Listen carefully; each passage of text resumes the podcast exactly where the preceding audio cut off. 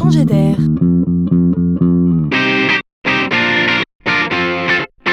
C'est la chronique de Laurent Collen.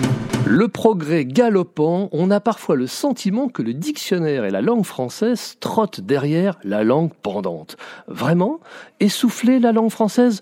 Non, juste obligé de s'adapter, de se rafraîchir parfois à l'aune des nouvelles technologies et des nouveaux usages, car ces derniers ne se trouvent parfois exprimables qu'à l'aide de nouveaux mots. Quelques exemples. Ubériser un secteur d'activité, c'est le libéraliser en transformant les salariés d'avant en entrepreneurs avec tous les avantages et les inconvénients qui vont avec. Tweeter, c'est envoyer un message sur le réseau social Twitter. Shazamer, c'est faire écouter un morceau de musique à l'appli Shazam pour qu'elle identifie le nom du morceau et son interprète. Et voilà qu'un nouveau mot débarque encore Tuiler.